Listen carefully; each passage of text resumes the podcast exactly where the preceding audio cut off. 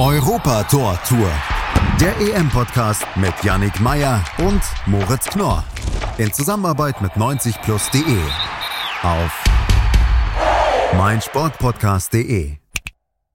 Die Achtelfinalpartien liegen hinter uns. Die besten acht Mannschaften dieser Europameisterschaft stehen fest. Zeit für uns, diese mal etwas genauer unter die Lupe zu nehmen in unserem großen Power Ranking zum Viertelfinale. Ich bin Moritz Knorr und ihr hört Europa Tor Tour, den EM-Podcast von meinsportpodcast.de und 90 Plus. An meiner Seite ist heute Manu Behlert von 90 Plus. Ich grüße dich. Servus. Manu, du saßt ja schon mit Yannick hier nach der Gruppenphase und hast über die Runde der letzten 16, über das Achtelfinale debattiert. Was für Erkenntnisse konntest du jetzt aus diesen acht Partien ziehen? Ja, insgesamt kann man sagen, dass Pragmatismus ähm, in einigen Spielen immer noch überwiegt. Ähm, natürlich gab es diesen einen völlig verrückten Tag, als sich die Schweiz gegen Frankreich durchgesetzt hat, als die, die Spanier ähm, mit 5 zu 3 nach Verlängerung gegen Kroatien gewonnen haben. Und auch die Dänen waren sehr offensiv ausgerichtet, aber in vielen Spielen ähm, war es eher so, dass eine Mannschaft sich versucht hat, zunächst etwas kompakt zu stellen und den Gegner ähm, ja, im Ballbesitz vor Probleme zu stellen, dann eiskalt zuzuschlagen. So sind beispielsweise die Belgier in, in, in das Viertelfinale gekommen. So haben die Tschechen die Niederlande rausgeschmissen. Ähm, das war auch bei England gegen Deutschland über weite Strecken der Fall. Also es ist schon so, dass ähm, das, was man auch bei den letzten Turnieren beobachten konnte und das, was man auch bei der in der Gruppenphase häufig beobachten konnte, also das Pragmatismus ähm, häufig zum Erfolg führt, dass das auch in diesem ähm, Turnier bisher der Fall war und so waren auch einige der K.O.-Spiele. Ja, und der Höhepunkt dann wahrscheinlich ja das Spiel zwischen England und Deutschland. Wir haben es im Rückblick so schön die Partie Wer will es weniger genannt und daran sieht man ja auch, dass der Offensivfußball ja wie schon 2018 bei der Weltmeisterschaft nicht mehr an vorderster Stelle bei den meisten Nationen und Teams steht. Trotzdem haben sich acht Mannschaften qualifiziert für das Viertelfinale, namentlich Dänemark, Tschechien, Schweiz, Spanien, Italien, Belgien, England und die Ukraine. Für uns wird es jetzt Zeit, die ganzen Mannschaften mal zu sortieren. Aber bevor wir das machen, da gehen wir erstmal so ein bisschen auf die einzelnen Akteure ein. Wir machen das ja nach jedem Spieltag, dass wir einen Spieler des Tages küren. Was waren denn so unsere Top-Spieler im Achtelfinale? Also ähm, sehr beeindruckend fand ich Joachim Mähle bei den Dänen, ähm, der in der Offensive ja ähm, der ist links aufgetaucht, ist rechts aufgetaucht, hat ähm, ein Tor geschossen, hat sehr, sehr viele Torchancen initiiert. Ich fand, bei den Schweizern fand ich extrem beeindruckend Granit Xhaka, der ähm, häufig auch zu Recht kritisiert wird, aber hier einfach ein überragendes Spiel gemacht hat. Das gleiche gilt für Nico Elvedi. Ich fand auch Cesar Aspilicueta bei den Spaniern hat sehr, sehr viel initiiert im Offensivbereich. Ähm, Luka Modric und Paul Pogba waren ebenfalls ähm, im Mittelfeld überragend. Patrick Schick hat seine Form aus der Gruppenphase mitgenommen, fand ich. Bei den Engländern äh, hat mich gegen Deutschland extrem beeindruckt, wie der Calvin Phillips, der im Mittelfeld nicht nur gegen den Ball extrem viel Gutes gemacht hat, sondern auch die wenigen Konter, die die Engländer gespielt haben, häufig mit initiiert hat. Und Raheem Sterling muss man natürlich auch hinzufügen.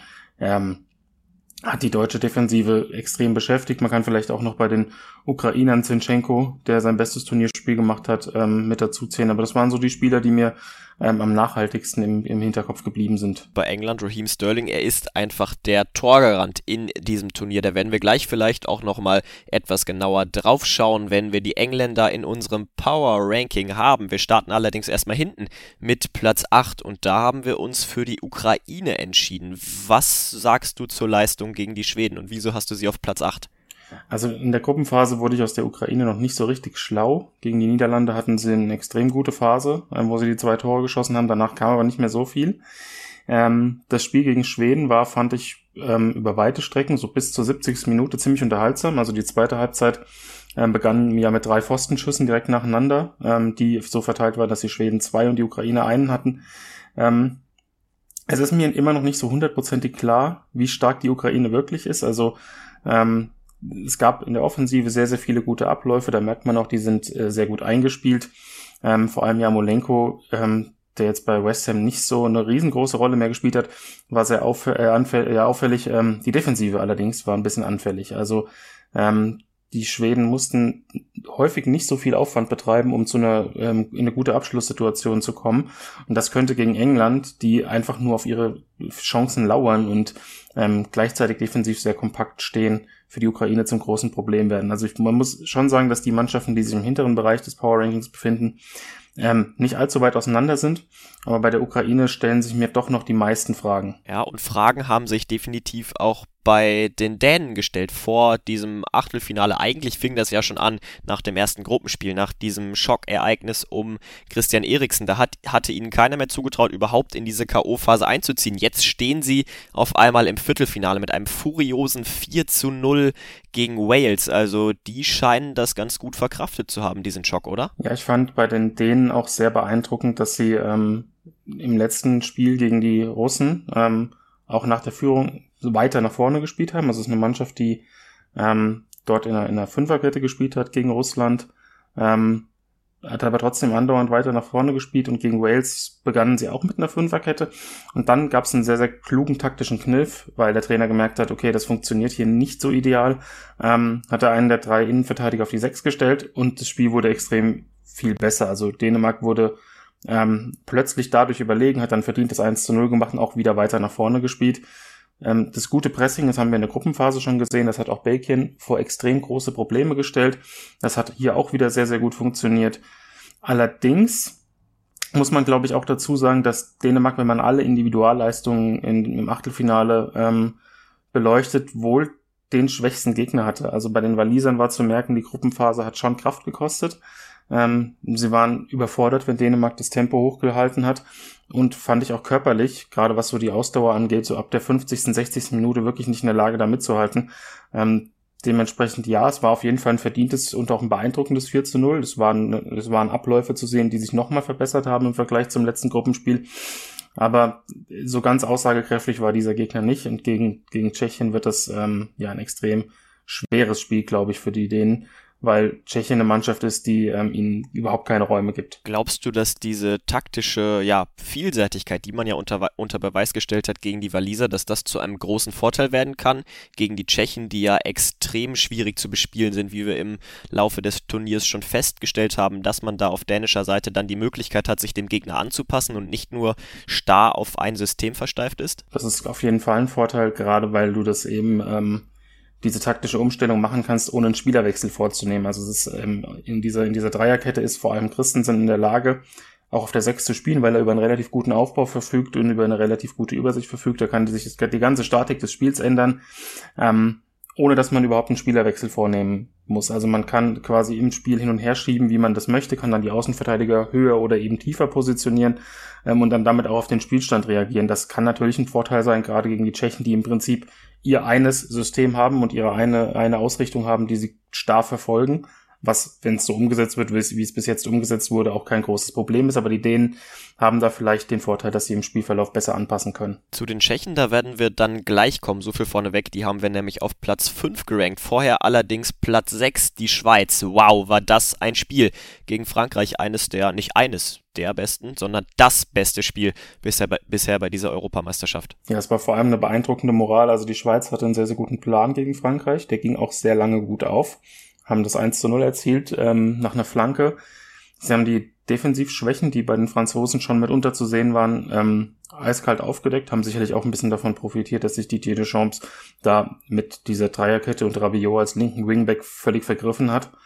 Ähm, was dann aber defensiv passieren kann, wenn der Gegner sich eben freispielt und das Tempo mal erhöht, ähm, das hat man dann zwischen dem 1 zu 1 und dem 1 zu 3 gesehen, weil das war eine Phase, in der, der, der die Schweiz völlig chancenlos war. Ähm, danach aber war die Moral eben überragend, sie haben weiter nach vorne gespielt, ähm, haben dann das 2 zu 3 erzielt, haben dann nach einem überragenden Pass von Granit Xhaka das 3 zu 3 erzielt und in der Verlängerung haben sie die Franzosen ähm, weitgehend völlig neutralisiert. Also es war auch in der Verlängerung, wo man dann vielleicht dachte, ja, jetzt kommen die Franzosen mit ihrer enormen individuellen Klasse dann doch nochmal zum Zug, wie es die Spanier kurz vorher gemacht haben gegen Kroatien. Ähm, aber da hat die Schweiz das extrem gut verteidigt, hat sehr viel ähm, Lücken zulaufen können und ich denke, das war ja bisher die beste Leistung bei dem Turnier von der Schweiz. Die Frage ist jetzt natürlich, wie viel Kraft das gekostet hat und wie viel dieser Schwung, den man mitnimmt, das, äh, das jetzt ausgleichen kann. Weil jetzt kommt natürlich der nächste Brocken mit Spanien, die auch wiederum eine Verlängerung den Knochen haben.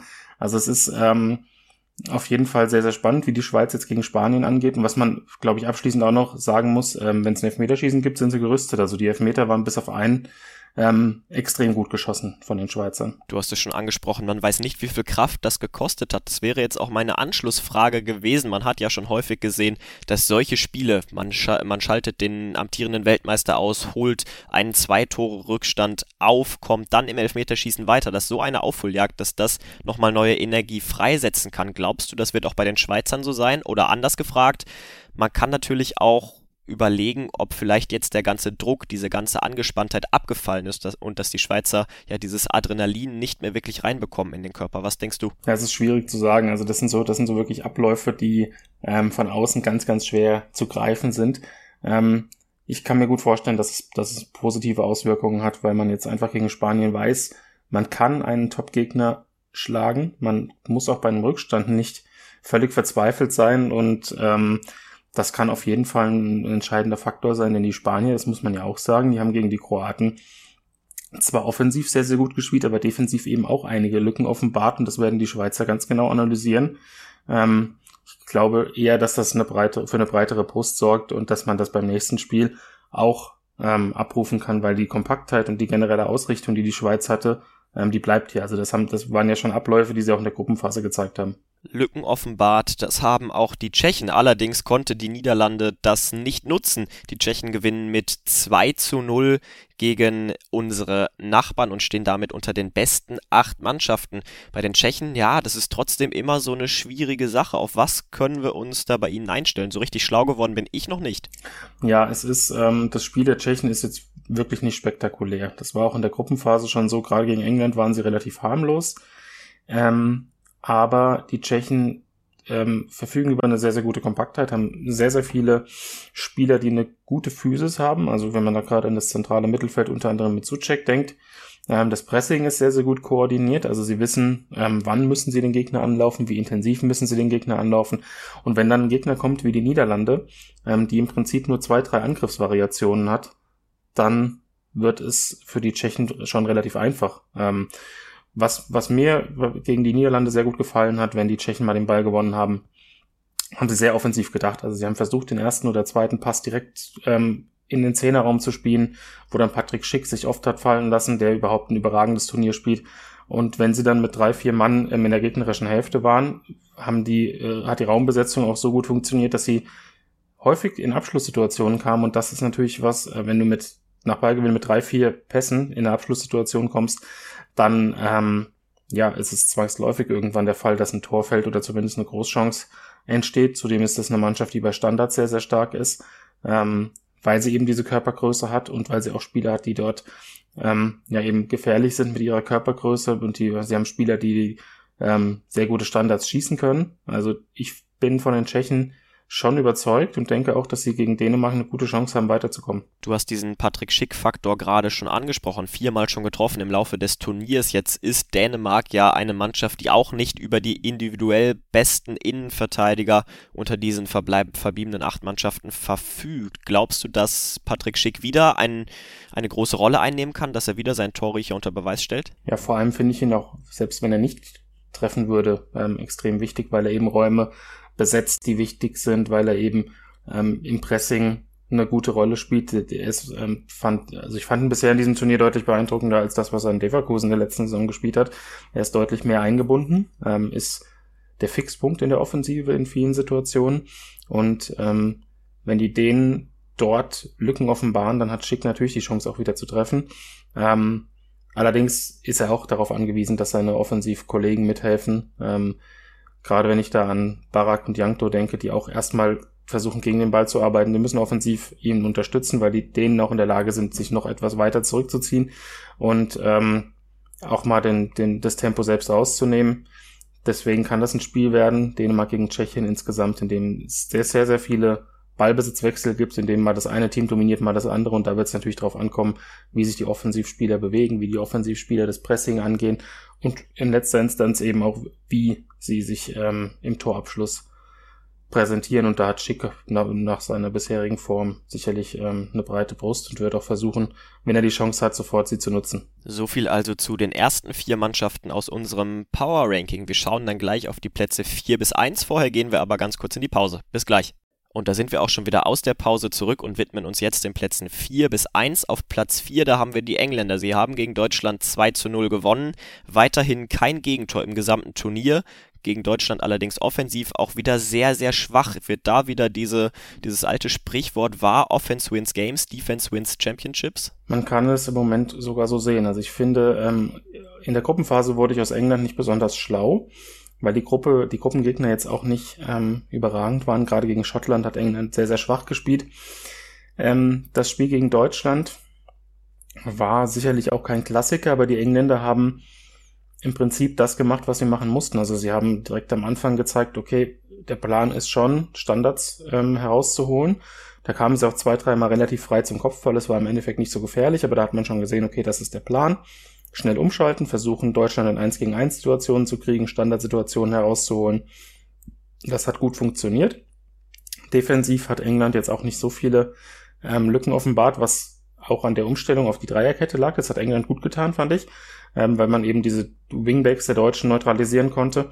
Und ähm, trotz allem, auch wenn sie dann eiskalt zugeschlagen haben in der zweiten Halbzeit, auch wenn sie dann in, in der letzten Phase des Spiels überlegen waren, weiß ich tatsächlich immer noch nicht, wie gut diese Mannschaft ist. Also ähm, sie hatten noch keinen Gegner, der auf einem extrem hohen Niveau gespielt hat. Das traf weder auf die Tschechen noch auf die Kroaten noch auf die Deutschen zu. Ähm, das Team hat definitiv die Fähigkeit, sich auf einen Gegner einzustellen, eine Dreier- und eine Viererkette zu spielen und hat eine sehr, sehr gute Bank. Das ist auf jeden Fall schon mal Fakt. Harry Kane könnte mit einem, mit diesem Tor jetzt sicherlich auch noch ein Faktor werden. Ähm, der glaube ich, das hat man gemerkt bis jetzt in dem Turnier, nicht bei 100% ist. Er hat auch immer wieder mal eine kleine Blessur, die er mit sich herumträgt. Ähm, jetzt wird es eben interessant zu sehen sein, wie geht England mit der Ukraine um. Das ist auch wieder ein Gegner, der individuell nicht auf dem allerhöchsten Niveau steht, äh, sich befindet. Und ähm, die Engländer haben tatsächlich durch den Turnierbaum den Vorteil, dass sie ohne eine ganz, ganz große Nation zu bespielen, ähm, weiterhin ins Finale kommen können. Also das ist auf jeden Fall ein Faktor, den man beachten muss, weil die Engländer werden ihr Spielstil, ihren Spielstil nicht verändern und sie werden ihn bei den kommenden Gegnern wohl auch nicht verändern müssen bei diesem Turnierbaum, du hast es angesprochen, stellt sich jetzt natürlich die Frage, is it coming home? Was glaubst du, die Engländer sind die Favorit jetzt auch ins Finale einzuziehen oder glaubst du, dass sie jetzt noch straucheln werden mit ihrer Spielweise? Ja, das hängt tatsächlich davon ab, ob die Abwehr weiterhin so performt. Also jetzt gegen Deutschland fand ich das defensive Mittelfeld beispielsweise relativ beeindruckend. Da hat man in den ersten Minuten gesehen, wenn Goretzka in den Zehnerraum vorstößt, wird's gefährlich. Und das haben sie danach aber sehr, sehr clever schließen können mit Rice und Phillips.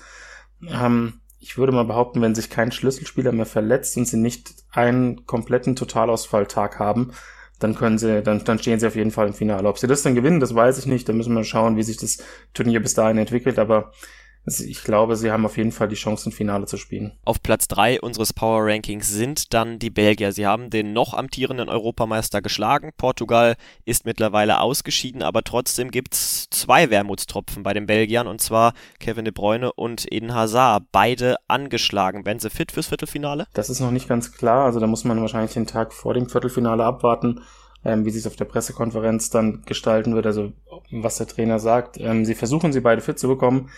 Ähm, es könnte aber definitiv knapp werden. Ähm, gerade bei Kevin de Bruyne wäre das ein riesengroßer Schock für die Belgier. Man hat es gesehen, welchen Einfluss er haben kann, als sie gegen Dänemark gespielt haben. Man hat gesehen, als er dann gegen Portugal ausgewechselt wurde, was das ähm, für das Kreativzentrum bedeutet. Ähm, die Belgier haben nicht beeindruckt gegen Portugal, aber sie haben das Spiel gewonnen und stehen jetzt im Viertelfinale. Also das Mindestziel ist erreicht und sie haben gegen eine Mannschaft wie Portugal mit einer sehr guten Offensive kein Gegentor kassiert. Ich denke, die werden zufrieden sein. Ähm, das wird aber jetzt natürlich gegen Italien ein extremer Brocken. Gerade wenn dann noch zwei wichtige Offensivspieler fehlen, wird es gegen diese gute Defensive nochmal umso schwerer. Ja, es wird wahrscheinlich das vom Namen her absolute Topspiel dieser Viertelfinals werden. So viel sei vorweggenommen. Schauen wir jetzt auf Platz zwei. Da haben wir die Spanier stehen und nach dem letzten Gruppenspiel gegen die Slowakei hatten wir uns gefragt, ob der Knoten jetzt geplatzt ist, dieser allseits bekannte Knoten. Und ist er geplatzt? Also was die Offensive angeht, auf jeden Fall. Ähm, es waren sehr, sehr viele gute Abläufe dabei. Sie haben die Kroaten ähm, teilweise komplett seziert. Die Spanier waren im Spielaufbau extrem gut. Haben, haben natürlich eine Phase gehabt, in der es kompliziert wurde. Es war vor allem erstmal nach dem 0 zu 1, nach diesem absurden Eigentor. Ähm, da hat man ein bisschen den Schock gemerkt, okay, jetzt sind wir das erste Mal in Rückstand in diesem Turnier, was machen wir jetzt? Ähm, danach haben sie den Ball wieder sehr, sehr gut laufen lassen, haben sich dann abgesetzt, haben den Ausgleich erzielt, haben das 2 zu 1, das 3 zu 1 erzielt. Und dann war eine Phase, die ich wirklich nicht verstanden habe, ähm, denn in der Schlussphase des Spiels gegen Kroatien hätte Spanien eigentlich nur noch den Ball halten müssen. Das ist das, was sie das ganze Turnier über gemacht haben. In der Phase nicht. In der Phase haben sie versucht, jeden Konter auszuspielen ähm, und haben dann noch die zwei Gegentore kassiert. Daraus haben sie dann wiederum die Schlüsse gezogen, auch weil die Kroaten Probleme hatten. Sie haben offensiv aufgestellt, mussten dann mit den offensiven ähm, Außenspielern verteidigen in der, in der Verlängerung. Das haben die Spanier wiederum eiskalt genutzt. Ähm, 5 zu 3 am Ende verdient gewonnen, auch nach der Verlängerung. Und die Offensive ist extrem spielfreudig, ist, die Positionswechsel funktionieren, ähm, die Abläufe funktionieren gut. Morata hat dann auch noch ein sehr schönes Tor geschossen, ähm, der ja auch immer mal wieder kritisiert wird. Wert für die Mannschaft ist da. Natürlich hat er im Abschluss hier und da sich ein bisschen unglücklich präsentiert, aber insgesamt war das ein guter Auftritt der Spanier. Und jetzt wird man schauen, wie sie mit der Schweiz umgehen. Das ist ein Gegner, der das wie, ähnlich wie Kroatien spielen kann. Aber ich traue den Spaniern definitiv zu, das Spiel zu gewinnen, das Spiel auch souverän zu gewinnen. Und dann stehen sie im Halbfinale. Das hätte nach den ersten beiden Gruppenspielen ihnen auch kaum einer zugetraut. Glaubst du, dass dieses Spiel oder diese Schlussphase gegen die Kroaten, dass das auch so ein bisschen ja doch dieser relativ geringen Erfahrung im Kader geschuldet ist? Man hat natürlich diese großen Namen, die auf diesem Niveau oft gespielt haben, die hat man nicht mehr. Man hat im Mittelfeld noch einen Busquets, aber sonst ist es relativ wenig. Kann es daran gelegen haben? Das kann definitiv daran gelegen haben. Ich habe mich auch ein bisschen gewundert, warum dann in der Schlussphase nicht auch noch Thiago auf dem Platz stand. Also ich würde sowieso befürworten, ihn in jedem Spiel starten zu lassen, aber ähm, gerade er ist ja auch einer, der das dann kann, der gegen den Ball viel arbeitet. Das hat er bei Bayern schon sehr, sehr häufig gezeigt. Ähm, und dann standen teilweise eben sehr, sehr viele junge Spieler auf dem Platz. Das ist, ähm, das ist so. Das hat natürlich auch mit dem Umbruch der Spanier zu tun. Aber ja, da hätte vielleicht hier da etwas mehr Cleverness ähm, helfen können, weil man tatsächlich, wie gesagt, jeden Angriff ähm, versucht hat auszuspielen. Man hat dann in die Gegenbewegung gespielt und dann wurde eben die Schlussphase ein bisschen wild, weil die Kroaten dann auch wieder viele eigene Ballgewinne hatten, weil die Spanier riskante Pässe gespielt haben und wenn sie dieses Risiko reduziert hätten, hätten sie das Spiel auch in der ähm, regulären Spielzeit gewonnen. Daraus muss Luis Enrique jetzt die Schlüsse ziehen und das mit das seiner Mannschaft auf den Weg geben. Ich glaube, wenn die, wenn sie gegen die Schweiz 1 zu 0 oder 2 zu 1 führen, ähm, werden sie in der Schlussphase mehr auf Ballbesitz spielen. Schlüsse ziehen, das muss auch Roberto Mancini, der, der, italienische Nationaltrainer, nach diesem Sieg gegen Österreich in der Verlängerung. Schauen wir noch einmal ganz grob auf den Spielverlauf. Eine überragende erste Halbzeit der Italiener, danach der komplette Turnaround und Österreich ja steht quasi vor dem Sieg für die Mannschaft von Franco Foda. Am Ende geht es in die Verlängerung und dort gewinnt Italien. Was macht das mit dem Selbst, äh, mit dem, mit dem Selbstbewusstsein der Italiener, dass man gemerkt hat, dass man auch mit solchen ja, Rückschlägen klarkommt und trotzdem am Ende dieses Spiel relativ ja doch souverän gewinnt? Ich finde, das war ein ganz, ganz wichtiges Spiel für Italien. Also man hat es häufig gesehen, dass eine Mannschaft, die am Ende den Titel gewonnen hat, ähm, mindestens ein Spiel im Turnierverlauf hat, hatte, in, in dem sie Probleme hatte. Also das beste Beispiel ist nochmal Deutschland, das Algerien-Spiel. Ähm, wenn man den Kopf aus der Schlinge zieht in einem Spiel, in dem es auch durchaus hätte anders ausgehen können, glaube ich, dann sorgt das eher nochmal dafür, dass die Brust noch breiter wird. Man hat gesehen, ähm, in der ersten Halbzeit, dass wenn bei Italien die Abläufe stimmen, wenn die Automatismen greifen, wenn, wenn sie den Ball dominieren können und wenn sie ihre Positionswechsel in der Offensive vollziehen können, dass sie kaum aufzuhalten sind. Also da hat eigentlich nur das Tor gefehlt. Es waren wieder sehr, sehr viele schöne Angriffe dabei. Ähm, in der zweiten Halbzeit waren es aber dann deutlich weniger Ideen. Jorginho und Verratti haben sich ein bisschen ähm, selbst gegenseitig auf den Füßen gestanden. Das war ein bisschen unglücklich, weil beide Spieler sind oder Spielertypen sind, die das Spiel gestalten wollen. Da war die Aufteilung mit Locatelli in der Gruppenphase besser, weil er jemand ist, der den Ball gerne abgibt und dann auch mal sich in die Offensive bewegt und mit seinen tiefen Läufen da ähm, eben die Räume versucht zu bespielen. Ich fand, die Italiener haben das dann aber in der Verlängerung herausragend gespielt. Also Roberto Mancini hat ein bisschen angepasst. Ähm, und da hat es dann auch wieder sehr, sehr gut funktioniert. Also ich glaube, das kann durchaus, wenn man am Ende auf dieses Turnier zurückschaut, kann man vielleicht sagen, dass das genau das Spiel war, das die Italiener in dieser Situation gebraucht haben. Allerdings, da brauchen wir nicht drum herum reden, so eine Phase wie in der zweiten Halbzeit können sich gegen Belgien nicht erlauben. Das definitiv mich. Ich freue mich wahnsinnig auf diese Viertelfinalpartien. Es geht dann los am Freitag um 18 Uhr, 18 Uhr mit der Partie zwischen der Schweiz und Spanien. Am gleichen Tag um 21 Uhr dann Belgien gegen Italien. Samstag geht's weiter, ebenfalls um 18 Uhr Tschechien gegen Dänemark. Und den Abschluss macht dann die Partie am Samstag um 21 Uhr zwischen der Ukraine und England. Von uns soll es das jetzt zu diesem Achtelfinale gewesen sein. Ich danke dir, dass du hier warst, Manu. Ja, sehr gerne. Und euch danke ich fürs Zuhören. Ihr wisst natürlich, wo ihr nichts mehr verpasst zur Europameisterschaft und zwar bei Europa Tortur, dem EM-Podcast von meinsportpodcast.de und 90 Plus. Macht's gut. Ciao.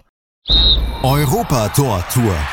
Der EM-Podcast mit Yannick Meyer und Moritz Knorr. In Zusammenarbeit mit 90plus.de. Auf meinsportpodcast.de